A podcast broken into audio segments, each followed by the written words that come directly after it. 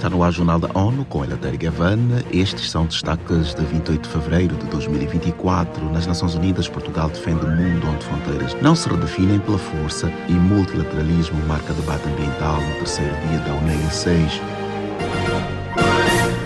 Um dos destaques do terceiro dia da sexta Assembleia da ONU para o Meio Ambiente, UNEA 6, foi o lançamento de uma edição inédita do Relatório Global sobre Resíduos Sólidos, o Panorama Global de Manejo de Resíduos 2024.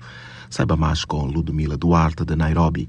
O estudo ilustra a situação atualizada sobre a geração global de resíduos e o custo dos resíduos e sua gestão desde 2018. A publicação analisa o ciclo de vida do lixo para indicar que o mundo pode ganhar ou perder se mantiver o padrão atual, adotando medidas intermediárias ou comprometer-se totalmente com desperdício zero e economia circular. A previsão é de que a produção de resíduos sólidos urbanos cresça de 2,3 bilhões de toneladas em 2023 para 3,8 bilhões de toneladas em 2050. Ludmila Duarte, de Nairobi, para a ONU News em português.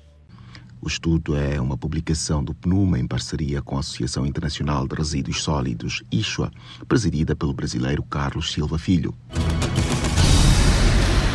A guerra na Ucrânia levou Portugal a priorizar o esforço da sua capacidade defensiva, antecipar metas de preparação militar e fortalecer a atuação com outros países europeus, segundo a ministra da Defesa Nacional, Helena Carreiras, após participar de sessões especiais no Conselho de Segurança e na Assembleia Geral da ONU sobre os dois anos da invasão de ampla escala da Rússia na Ucrânia, a representante conversou com a ONU News e destacou desafios. Agora eh, há um, um, apelo a que se faça tudo isso mais rapidamente. Damos-nos conta que uh, não temos muito tempo e estamos, de facto, a trabalhar para apoiar a Ucrânia uh, contra esta invasão brutal, ilegal, uh, para defender não apenas a Ucrânia, mas também os nossos países e, sobretudo, os valores do mundo em que queremos viver e em que queremos que os nossos filhos cresçam. Um mundo onde as fronteiras não se redefinem pela força, um mundo onde cada país, cada povo tem o direito a ser independente, à autodeterminação, à soberania, à integridade territorial. A invasão em grande escala na Ucrânia pela Rússia começou a 24 de fevereiro de 2022. Mais de 4 milhões de pessoas foram deslocadas e 6 deixaram o país. A ministra afirmou que a sua participação em atividades teve como objetivo renovar a mensagem de apoio à Ucrânia. Todas as partes envolvidas no conflito de Gaza foram responsáveis pelo que o chefe de direitos humanos da ONU chama de claras violações da lei humanitária internacional, incluindo possíveis crimes de guerra. A conclusão consta do relatório apresentado esta terça-feira em Genebra. No último documento de seu escritório sobre a situação no território palestino ocupado, a ser apresentado ao Conselho de Direitos Humanos em Genebra nesta quarta-feira, ele reitera a condenação dos atos do Hamas em 7 de outubro, que deixaram cerca de 1.200 mortos, e pede a libertação imediata de todos os reféns. O chefe para os direitos humanos também enfatiza como a resposta militar maciça de Israel causou destruição e sofrimento sem precedentes.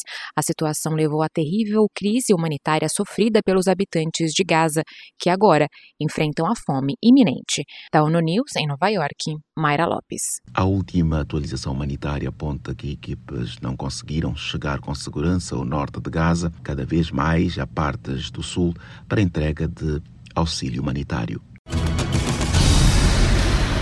Crianças menores de 14 anos na América Latina e no Caribe têm uma incidência maior de linfoma em comparação com as do resto do mundo, revela um estudo da Agência Internacional de Pesquisa sobre o Câncer. A questão pode ser explicada pelo aumento da exposição infantil a certos vírus relacionados ao linfoma e comuns na América Latina e no Caribe, o Epstein-Barr, o herpes vírus e o do sarcoma de Kaposi. Em crianças com menos de 15 anos, os tipos de câncer mais comuns foram leucemia, com 49 novos casos por milhão de crianças por ano.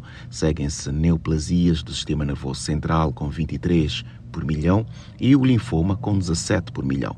Estima-se que 29 mil crianças com menos de 19 anos em toda a região desenvolvem câncer todos os anos e que mais de 10 mil crianças morram entre os fatores mais importantes que contribuem para a baixa sobrevida do câncer infantil estão infecções e dificuldade de acesso ao tratamento oportuno e de qualidade.